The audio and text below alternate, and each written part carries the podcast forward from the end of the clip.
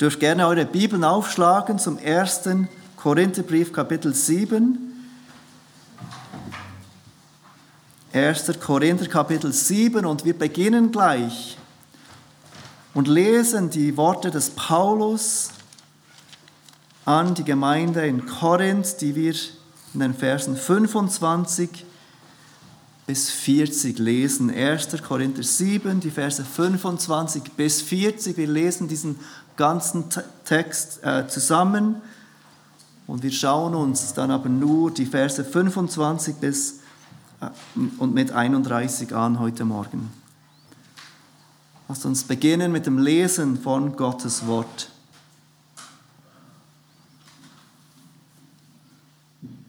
Wegen der Jungfrauen aber habe ich keinen Befehl des Herrn. Ich gebe aber ein Urteil ab als einer, der vom Herrn begnadigt worden ist, treu zu sein. So hatte ich nun um der gegenwärtigen Not willen das für richtig, dass es für einen Menschen gut ist, so zu bleiben, wie er ist. Bist du an eine Frau gebunden, so suche keine Trennung von ihr. Bist du frei von einer Frau, so suche keine Frau. Wenn du aber auch heiratest, so sündigst du nicht. Und wenn die Jungfrau heiratet, so sündigt sie nicht. Doch werden solche Bedrängnis im Fleisch haben, die ich euch gerne ersparen möchte. Das aber sage ich, ihr Brüder, die Zeit ist nur noch kurz bemessen. So sollen nun in der noch verbleibenden Frist die, welche Frauen haben, sein, als hätten sie keine. Und die weinen, als weinten sie nicht. Und die sich freuen, als freuten sie sich nicht. Und die kaufen, als besäßen sie es nicht. Und die diese Welt gebrauchen, als gebrauchten sie sie gar nicht, denn die Gestalt dieser Welt vergeht. Ich will aber, dass ihr ohne Sorge seid. Der Unverheiratete ist für die Sache des Herrn besorgt, wie er dem Herrn gefällt. Der Verheiratete aber sorgt für die Dinge der Welt, wie er der Frau gefällt. Es ist ein Unterschied zwischen der Ehefrau und der Jungfrau. Der Un die Unverheiratete ist besorgt um die Sache des Herrn dass sie heilig sei, sowohl am Leib als auch am Geist. Die Verheiratete aber sorgt für die Dinge der Welt, wie sie dem Mann gefällt. Das sage ich aber zu eurem eigenen Nutzen, nicht um euch eine Schlinge um den Hals zu werfen, sondern um des Anstandes willen und damit ihr ohne Ablenkung beständig beim Herrn bleiben könnt. Wenn aber jemand meint, er handle unschicklich an seiner Jungfrau, wenn sie über die Jahre der Reife hinauskommt und wenn es dann so sein muss, der tue, was er will. Er sündigt nicht. Sie mögen heiraten. Wenn aber einer im Herzen feststeht und keine Not hat, sondern Vollmacht nach seinem eigenen Willen zu handeln und in seinem eigenen Herzen beschlossen hat, seine Jungfrau zu bewahren, der handelt, handelt recht. Also, wer verheiratet, handelt recht, wer aber nicht verheiratet, handelt besser. Eine Frau ist durch das Gesetz gebunden, solange ihr Mann lebt. Wenn aber ihr Mann entschlafen ist, so ist sie frei, sich zu verheiraten, mit wem sie will. Doch nur im Herrn. Glückseliger aber ist sie nach meinem Urteil, wenn sie so bleibt. Ich denke aber, dass euch, dass auch ich den Geist Gottes habe. Wir kommen heute Morgen zu diesem letzten Abschnitt von Kapitel 7. Und ganz am Anfang des Kapitels haben wir gesehen, wie Paulus anfängt, Fragen der Korinther aufzugreifen und zu beantworten. Wir haben gesehen, dass es etwas einen ähm, Unterschied gibt zwischen den ersten sechs Kapiteln des Briefes und dann ab Kapitel 7, wo Paulus erwähnt, dass er auf diese Fragen, spezifische Fragen zu spezifischen Situationen eingeht. Da gab es offenbar einflussreiche Stimmen in Korinth, in der Gemeinde, die der Meinung waren, dass es besser ist, dass es geistlicher wäre, ehelos zu leben, sich nicht zu verheiraten, auf die Ehe zu verzichten und nicht nur das, sondern auch, wenn jemand schon verheiratet ist, innerhalb der Ehe auf diese eheliche Intimität zu verzichten und zu denken, wir ehren Gott mehr, wenn wir enthaltsam sind, wenn wir leben, als wären wir nicht verheiratet. Sie sagten, wie Paulus sie zitiert, es ist gut, moralisch gut für einen Mann, wenn er keine Frau berührt. Und sie meinten damit, dass dies nicht nur gut wäre, sondern dass es moralisch besser wäre, keine Frau zu berühren, nicht zu heiraten, keine Intimität zu pflegen. Es führte dazu, dass sich Ehepartner einander entzogen. Ehemann und Ehefrau, die verheiratet waren, die dachten, wir ehren Gott damit, wenn wir auf diese eheliche Intimität verzichten und Paulus ordnet sie an, entzieht euch einander nicht. Diese Intimität gehört in die Ehe. Es gehört dazu und es ist gut, wenn ihr diese Intimität auslebt miteinander, wenn ihr euch gegenseitig dient damit. Er sagte auch, dass er sich wünschen würde, dass viel mehr Menschen so wie er wären, dass sie ehelos leben könnten dass sie alleinstehend leben könnten. Aber er anerkennt, dass nicht jeder Mensch diese Gnadengabe hat, dass es eine Gabe ist, die Gott manchen gibt und manchen nicht gibt. Dann kommt er zu den Verheiratenden zurück und er gebietet diesen Verheiratenden zusammenzubleiben, sich nicht scheiden zu lassen. Diese Ehe und dieses Eheversprechen, das sie einander versprochen haben, gültig sein zu lassen. Und all diese Anweisungen, haben wir gesehen, gründen auf diesem Prinzip, das er in den Versen 17 bis 24 erklärt und ausdeutscht. Jeder bleibe in dem Stand, in dem er berufen worden ist. Um Gott zu ehren, müssen wir nicht in irgendeinen bestimmten Stand, ob ehelich, gesellschaftlich, wir können Gott in diesem Stand ehren, in dem wir sind. Und er sagt, jeder bleibe in dem Stand, in dem er berufen worden ist. Und jetzt, in diesem letzten Abschnitt des Kapitels, wendet sich Paulus an die Jungfrauen. Er sagt in Vers 25, er fängt den ganzen Abschnitt damit an, wegen der Jungfrauen. Und das bedeutet wahrscheinlich, dass Paulus sich wieder auf etwas bezieht, auf eine Frage der Korinther. Auf eine Frage, die die Korinther ihm in ihrem Brief an ihn gestellt haben. Und er antwortet ihnen jetzt auf diese Frage, wegen der Jungfrauen oder in Bezug auf die Jungfrauen in Bezug auf das, was ihr mir geschrieben habt über die Jungfrauen, antworte ich euch wie folgt. Und wir wissen die Frage nicht, die Paulus hier im Detail behandelt. Wir wissen die Frage nicht, die die Korinther ihm gestellt haben. Wir haben nur seine Antwort darauf. wir wissen auch nicht, in welcher Situation sich diese Jungfrauen genau befanden, die diese Frage hervorbrachten. Und so gibt es viel Spekulation zu diesem Text, viel Spekulation auch, wer genau diese Jungfrauen waren. Aber wir wissen, dass es Frauen waren, die, wie Paulus beschreibt, noch niemals sexuell aktiv waren, dass sie nicht verheiratet waren.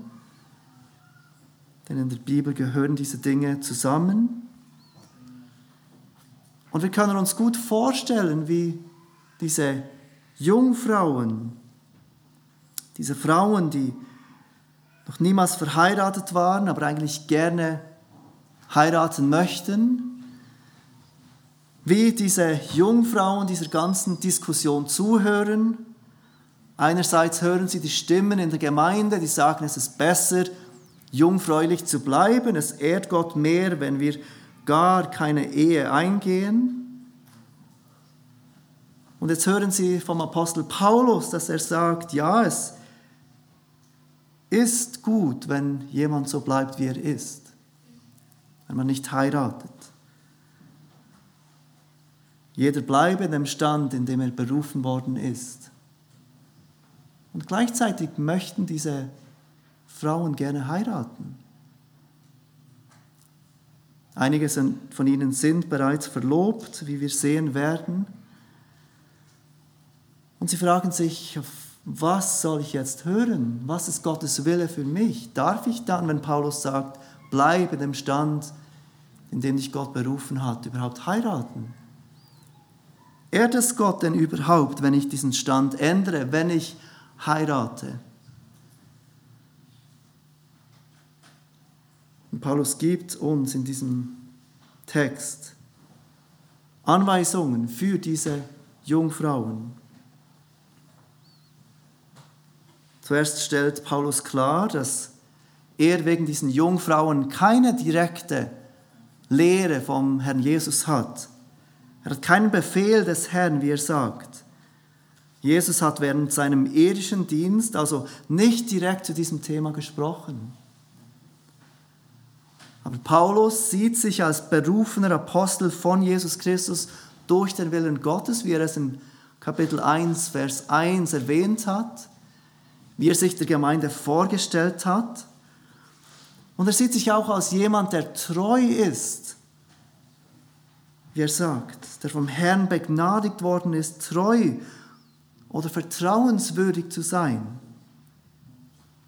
Und als ein solcher gibt er hier sein Urteil ab an diese Jungfrauen, an diese jungen Menschen, die gerne heiraten möchten.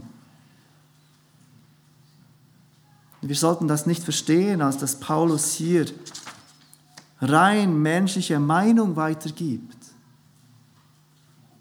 Denn er sieht sich als jemand, der den Geist des Herrn hat. Er sieht sich als jemand, der von Jesus ausgesandt wurde, mit Autorität zu lehren. Und jemand hat diese Lehre von Paulus, die wir in diesem Abschnitt finden, treffend beschrieben als autoritative Richtlinie. Wir werden sehen, Paulus gibt kein Gesetz für jede Situation, aber er gibt eine Richtlinie für diese Menschen, die sich mit dieser Frage auseinandersetzen. Was er schreibt, schreibt er wie alle Dinge, die uns erhalten sind, unter der Inspiration des Heiligen Geistes und daher mit Gottes Autorität.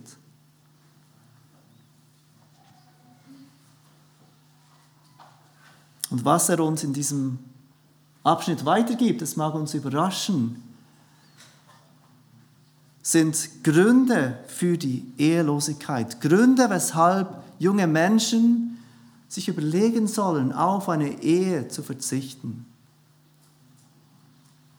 Und bevor wir zu diesen Gründen kommen, ist es für uns, glaube ich, alle beruhigend, die verheiratet sind oder die gerne heiraten möchten, dass Paulus gleich am Anfang erwähnt, dass heiraten absolut keine Sünde ist. Da gab es eben diese Menschen in Korinth, die offenbar lehrten, dass es Gott viel mehr ehrt, dass es geistlicher ist, wenn wir enthaltsam leben, wenn wir nicht heiraten. Und auch Paulus ist dieser Überzeugung, nicht, dass es geistlich besser ist, aber dass es nützlicher ist, nicht zu heiraten. Aber er sagt gleich am Anfang, Vers 28, und er erwähnt es noch einmal in den Versen 36 bis 38, dass auch wenn es viele Gründe gibt, nicht zu heiraten, auch wenn Paulus Vorteile sieht, nicht zu heiraten, wenn jemand heiraten möchte, so heirate er. Er sündigt nicht, es ist nicht gegen Gottes Wille. Und Paulus drückt dies wahrscheinlich so negativ aus, der sündigt nicht, und nicht, der handelt gut, weil eben Stimmen aus dieser Gemeinde sagten, es ist Sünde zu heiraten. Aber sein Wort ist klar, wenn du unverheiratet bist und heiratet, heiraten möchtest, wenn du Gelegenheit dazu hast, jemanden im Herrn zu heiraten, jemand, der auch Jesus Christus nachfolgt, dann steht es dir frei zu heiraten oder nicht. Und das müssen wir uns im Hinterkopf behalten, wenn Paulus hier autoritative Richtlinien gibt, weshalb es besser ist, nicht zu heiraten. Spricht er hier nicht von einem moralischen Besser. Wir ehren Gott mehr, wenn wir nicht heiraten. Sondern Paulus sieht praktische Gründe, weshalb es besser ist, nicht zu heiraten. Aber ob wir heiraten oder nicht, wir können beides zur Ehre Gottes tun. Wir sündigen weder so noch so.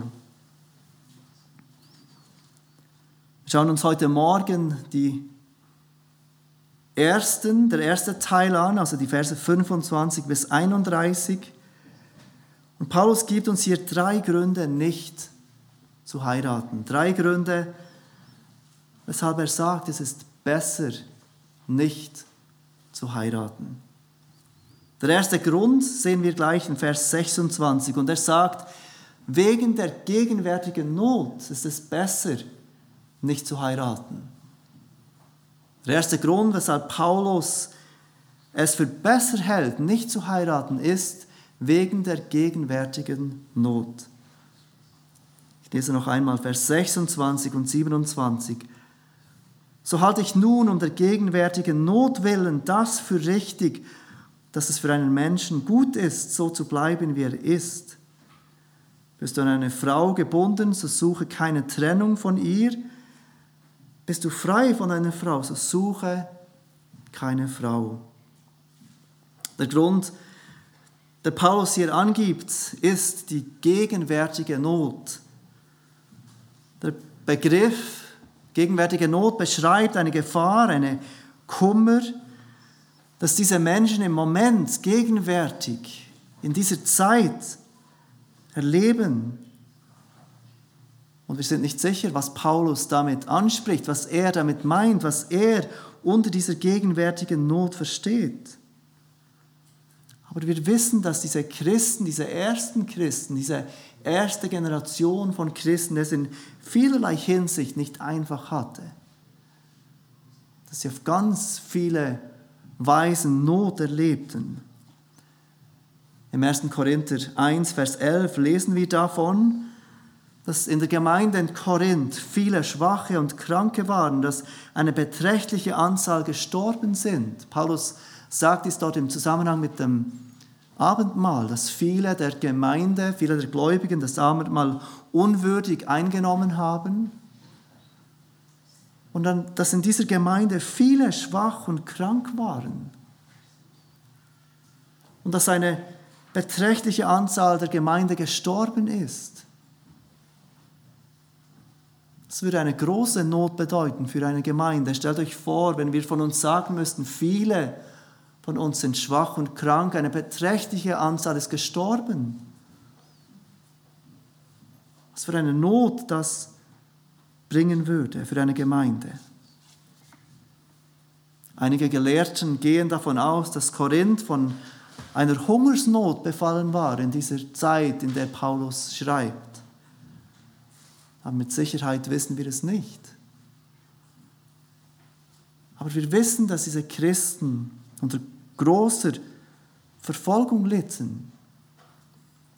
Angefangen mit Nero, der ab dem Jahr 54 regierte, also nicht lange nachdem Paulus diese Briefe an die Korinther schrieb, kam über die Christen in dieser, diesen Gebieten eine große Verfolgung. Nero, dieser Kaiser, war bekannt für seine grausame Art, Christen zu verfolgen. Man liest davon, dass er Christen gefangen nahm und sie in Tierhäute einnähen ließ, lebendig. Und den wilden Hunden vorwarf und diese wilden Hunde würden diese Christen in diesen Tierhäuten zerfetzen.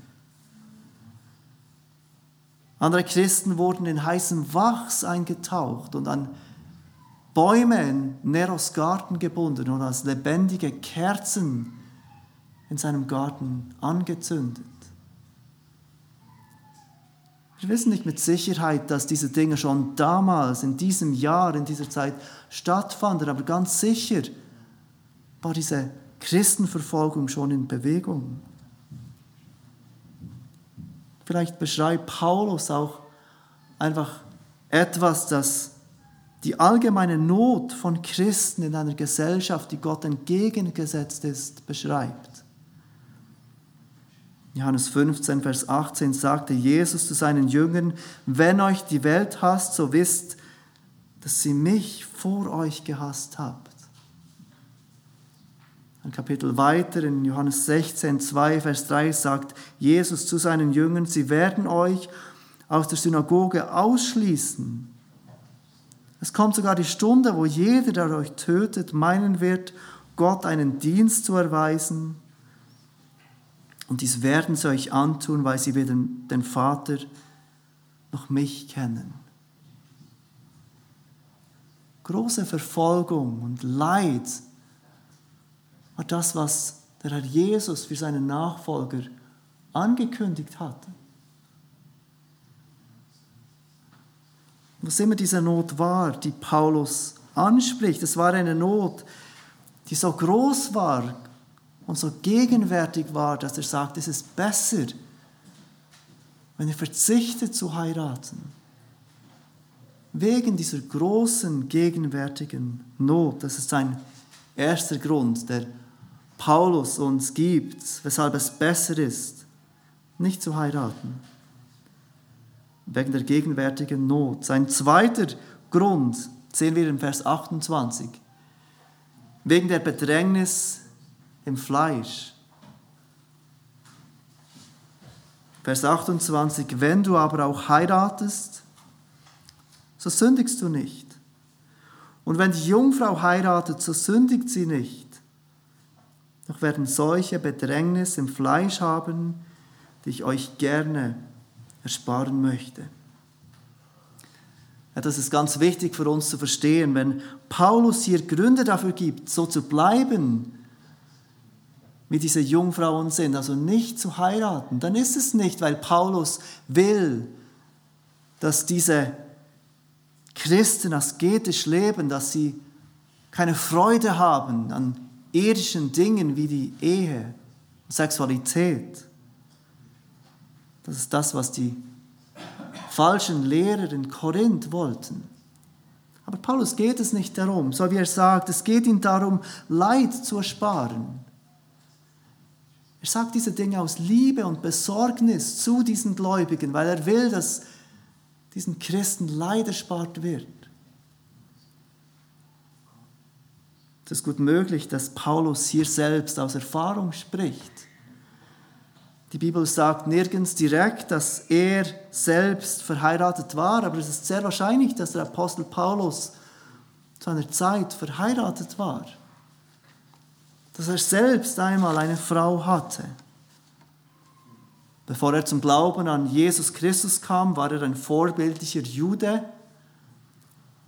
In Philipper 3 beschreibt er sich als beschnitten am achten Tag aus dem Geschlecht Israels, vom Stamm Benjamin, ein Hebräer von Hebräern, im Hinblick auf das Gesetz ein Pharisäer, im Hinblick auf den Eifer ein Verfolger der Gemeinde, im Hinblick auf die Gerechtigkeit im Gesetz untadelig gewesen. Ich habe vor ein paar Wochen erwähnt, als Paulus sich so positiv äußert über die Ehelosigkeit, wie unüblich es ist für einen Mensch mit jüdischem Hintergrund, solche positive Töne zu hören über Ehelosigkeit. Es war alles andere als gern gesehen, wenn sich Menschen entschieden, ehelos zu leben im Judentum. Und es ist schwierig zu glauben, dass Paulus so viel, so viel Einfluss hatte im Judentum, dass er von sich selbst als Hebräer von Hebräern sprechen könnte, untadelig im Hinblick auf die Gerechtigkeit im Gesetz, wenn er nicht auch verheiratet gewesen wäre. Paulus hat wahrscheinlich diese Bedrängnis am Fleisch, von der er spricht, die kommt durch die Ehe, selbst erlebt. Wahrscheinlich ist seine Frau verstorben, wir wissen es nicht. Und es ist gut möglich, dass er hier diesen zweiten Punkt, diese Bedrängnis im Fleisch, auch mit dem ersten verknüpft, mit dieser großen Not, in der sich die Gemeinde befand. Und Menschen berichten immer wieder, wie viel es schwieriger ist, Leid an seinem Ehepartner zu sehen, Leid an seinen Kindern zu sehen, anstatt selber Leid am eigenen Körper zu erleben. Wir können uns vorstellen, wie es eins war, wenn man selbst für seinen Glauben stirbt, wenn man selbst verfolgt wird für seinen Glauben. Aber wie viel schrecklicher muss es sein, wenn man sieht, wie seine liebe Ehefrau in Flammen aufgeht, wie die Kinder gequält werden aufgrund ihres Glaubens. Paulus ist sich bewusst, dass eine Ehe ganz viel Leid mit sich bringen kann. Eine Ehe, besonders in einer Gesellschaft, die Gott so feindselig gesinnt ist. Und dann kommt Paulus zum dritten Punkt. Nach diesem Schmerz im Fleisch. Und er nennt als dritten Grund, weshalb es besser ist, ehelos zu leben, die kurz bemessene Zeit. Wegen der kurz bemessenen Zeit sagt er in den Versen 29 bis 31. Das aber sage ich, ihr Brüder, die Zeit ist nur noch kurz bemessen. So sollen nun in der noch verbleibenden Frist die, welche Frauen haben, sein, als hätten sie keine. Und die weinen, als weinten sie nicht. Und die sich freuen, als freuten sie sich nicht. Und die kaufen, als besäßen sie es nicht. Und die diese Welt gebrauchen, als gebrauchten sie sie gar nicht denn die Gestalt dieser Welt vergeht. Paulus erinnert uns in diesem Text heute, dass die Zeit noch kurz bemessen ist.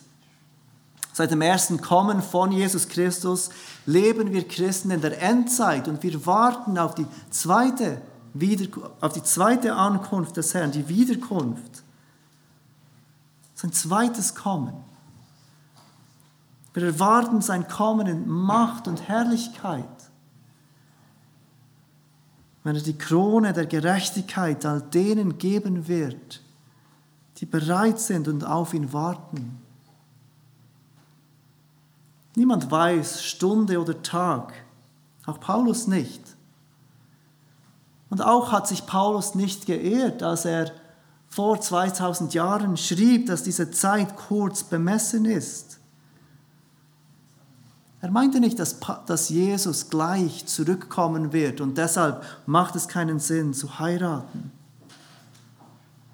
Immer wieder, wenn das Neue Testament von dieser zweiten Ankunft, von diesem zweiten Kommen unseres Herrn spricht, dann will es uns wachrütteln. Dann will es, dass wir merken, dass Jesus zurückkommt und dass unsere Zeit auf dieser Erde nur kurz bemessen ist. Auch wenn es 70, 80 oder 90 Jahre sind. Will uns in Erinnerung rufen. Paulus will diesen Christen in Erinnerung rufen, dass diese Zeit, die wir haben, kurz ist und dass wir sie so gut wie möglich für den Herrn brauchen sollen. Paulus sieht eine gewisse Gefahr darin, dass uns der Wunsch zu heiraten oder die Ehe selbst, die Familie selbst davon abhält, die Dringlichkeit zu sehen, die Dringlichkeit zu erkennen, in der wir sind. Und zu erkennen, wie kurz diese Zeit ist, die wir für den Herrn einsetzen können. Dass wir den Auftrag, den Jesus seiner Gemeinde gegeben hat, mit einer,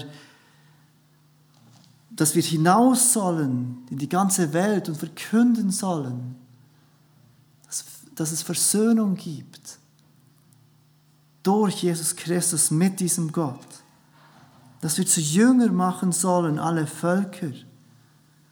Paulus erkennt, dass es eine gewisse Gefahr gibt, von dieser Dringlichkeit wegzukommen, wenn wir uns mit dem Thema Ehe, Familie beschäftigen. Und Paulus spricht hier nicht nur die Ehe an oder die, die nicht verheiratet sind, er spricht uns alle an. Seht, wie er es ausdrückt. Die, welche Frauen haben, sollen so sein, als hätten sie keine. Die, welche weinen, sollen so sein, als weinten sie nicht. Die, welche sich freuen, sollen so sein, als freuten sie sich nicht. Die, welche kauften, als besäßen sie nicht. Die, welche die Welt gebrauchen, als gebrauchten sie die Welt gar nicht. Und dann kommt der Grund von Paulus für das, was er sagt. Weshalb sollen wir so leben, als hätten wir nicht? Ganz am Ende von Vers 31. Denn die Gestalt dieser Welt vergeht. All diese Dinge, mit denen wir uns so oft beschäftigen in unserem Alltag, sie werden alle vergehen. Sie werden nicht mehr sein. Paulus widerspricht hier nicht dem, was er am Anfang von Kapitel 7 gesagt hat, nämlich, dass sich die Ehepartner einander nicht entziehen sollen, dass sie eben nicht so leben sollen, als hätten sie keine Frau. Er widerspricht auch nicht dem, was er im Römer 12, Vers 15 sagt. Freut euch mit den Fröhlichen und weint mit den Weinenden. Was Paulus hier sagt, ist nicht, damit wir von uns denken, dass wir gefühlslose Wesen sein sollen, die sich nur mit der nächsten Welt beschäftigen, als würden wir gar nicht mehr in dieser Welt leben. Er meint auch nichts, dass wir nichts kaufen sollen oder nichts besitzen dürfen, dass wir keinen Handel treiben dürfen, wenn er davon spricht, dass die, welche kaufen, so leben sollten, als besäßen sie nicht. Aber Paulus spricht davon, dass uns all diese Dinge ablenken können, dem Herrn zu dienen und diesen Blick für die Ewigkeit zu verlieren. Dass wir die Ewigkeit und das, was wirklich zählt, aus den Augen verlieren können indem wir uns mit diesen alltäglichen, wenn auch schönen Dingen beschäftigen. Ehe, die Leiden und Freuden dieser Welt, Handel und Besitz, all diese Dinge gehören zu den Dingen dieser Welt, die vergehen werden, die nicht immer da sein werden, die keinen bleibenden Wert haben. Ich möchte euch bitten, eure Bibeln kurz zum Lukas-Evangelium 14 zu, zu wenden. Lukas 14, Verse 15 bis 24. Dort braucht Jesus ein Gleichnis, um uns genau diese Dinge vor Augen zu führen. Wir sehen uns Dinge wie die Ehe, Kaufen, Verkaufen, all diese alltäglichen Dinge vom wirklich Wichtigen ablenken können. In Lukas 14 ist Jesus im Haus eines Obersten der Pharisäer, ist dort eingeladen zum Essen, es ist Sabbat. Und wir lesen ab Vers 15. Als nun einer, der mit ihm zu Tisch saß, dies hörte, sprach er, zu ihm. Glückselig ist, wer das Brot isst im Reich Gottes. Er, Jesus, aber sprach zu ihm, ein Mensch machte ein großes Mahl und lud viele dazu ein. Und er sandte seinen Knecht zur Stunde des Mahls, um den Geladenen zu sagen, kommt, denn es ist schon alles bereit. Und sie fingen alle einstimmig an, sich zu entschuldigen. Der erste sprach zu ihm, ich habe einen Acker gekauft und muss unbedingt hinausgehen und ihn ansehen. Ich bitte dich, entschuldige mich. Und ein anderer sprach, ich habe fünf Ochsen gekauft und gehe hin, um sie zu erproben. Ich bitte dich, entschuldige mich. Wieder ein anderer sprach, ich habe eine Frau geheiratet, darum kann ich nicht kommen. Und jener Knecht kam wieder und berichtete das seinem Herrn. Dann wurde der Hausherr zornig und sprach zu seinem Knecht, geh schnell hinaus auf die Gassen und Plätze der Stadt und führe die Armen und Krüppel und Lahmen und Blinden herein. Und der Knecht sprach, Herr, es ist geschehen, wie du befohlen hast. Es ist ab noch Raum da.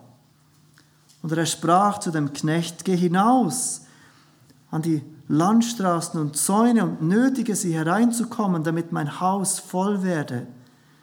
Denn ich sage euch, dass keiner jener Männer, der eingeladen waren, die eingeladen waren, mein Mahl schmecken werden.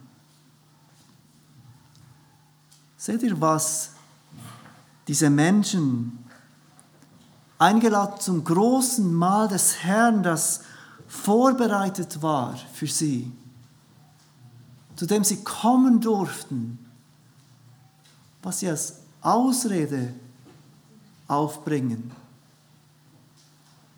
Ich habe einen Acker gekauft.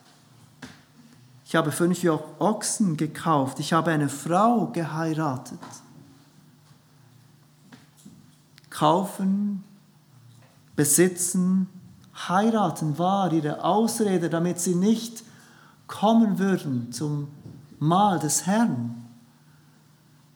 Damit sie der Einladung dieses Herrn nicht folgen würden. Und nur ein paar Kapitel weiter im Lukas 17 sagt Jesus, und wie es in den Tagen Noahs zuging, so wird es auch sein in den Tagen des Menschensohnes. Sie aßen, sie tranken, sie heirateten und ließen sich heiraten bis zu dem Tag, als Noah in die Arche ging und die Sinnflut kam und vernichtete alle. Auch hier wieder erwähnt Jesus das Heiraten als etwas, das Menschen davon abhält, die Ernsthaftigkeit und Dringlichkeit der Zeit zu erkennen. Obwohl Ehe und Familie ein wunderbares Geschenk Gottes sind, führt es nicht selten dazu, dass wir uns plötzlich in unseren eigenen vier Wänden so wohlfühlen, dass wir uns zurückziehen, dass wir denken, wir sind verheiratet, wir haben Kinder, uns geht es gut, wir leben unser Leben dahin und wir vergessen die Dringlichkeit der Zeit. Wir vergessen, dass das Ende naht. Wir vergessen, dass es Menschen um uns gibt, die in Not sind, die Christus nicht kennen vergessen, dass wir herausgehen sollten, um bei diesen Menschen zu sein und ihnen diese gute Nachricht zu bringen. Und Paulus sieht diese Gefahr als einen Grund, nicht zu heiraten. Ich glaube, umgekehrt ist es für uns Verheiratete auch eine Erinnerung daran, dass wir unsere Ehen und Familien, wenn wir verheiratet sind, wenn uns Gott Familien schenkt, dass wir sie brauchen für die Ehre des Herrn und für das Gute der Menschen. Dass wir nicht denken, wir haben es geschafft, uns geht es gut, wir haben ja uns, nein, dass wir aufopfernd leben in unserer Ehe. Dass wir Menschen einladen dazu, zu und in unsere Familien.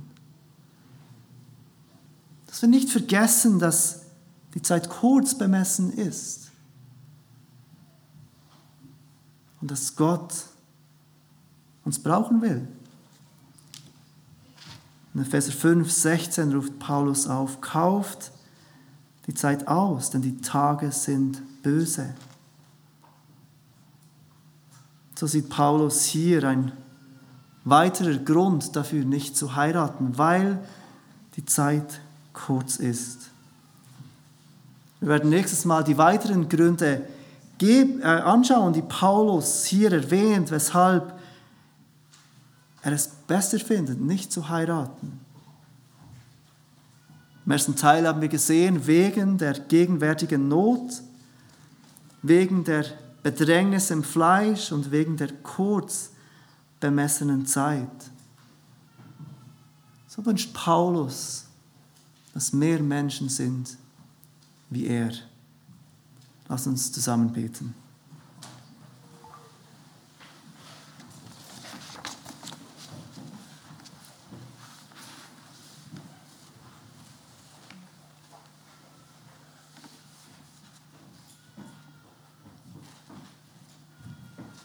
Vater, wir danken dir für die Weisheit von deinem Wort. Wir danken dir für den Apostel Paulus, der uns in diesen Dingen so ein Vorbild war, indem er sein Leben für die Gemeinde gab, indem er seine Zeit und seine Kraft investierte, dass Menschen zum Glauben an Jesus Christus kommen konnten, dass er seine Zufriedenheit darin fand, dir zu dienen und dir Ehre zu geben. Und wir erkennen, dass die Ehelosigkeit nicht für jeden ist, dass viele von uns sehr dankbar sind, dass wir verheiratet sind, dass viele von uns gerne verheiratet wären. Und wir danken dir für die Freiheit, die dein Wort uns gibt, zu heiraten. Wir danken dir, dass du uns, ob wir verheiratet sind oder nicht, brauchen möchtest. Und wir danken dir auch, dass wir von dir nicht angenommen sind, wegen dem Stand, ob verheiratet oder nicht, sondern allein aufgrund deiner Gnade. Wir danken dir, dass wir diese Gnade erleben dürfen, in welchem Stand wir auch immer sind. Amen.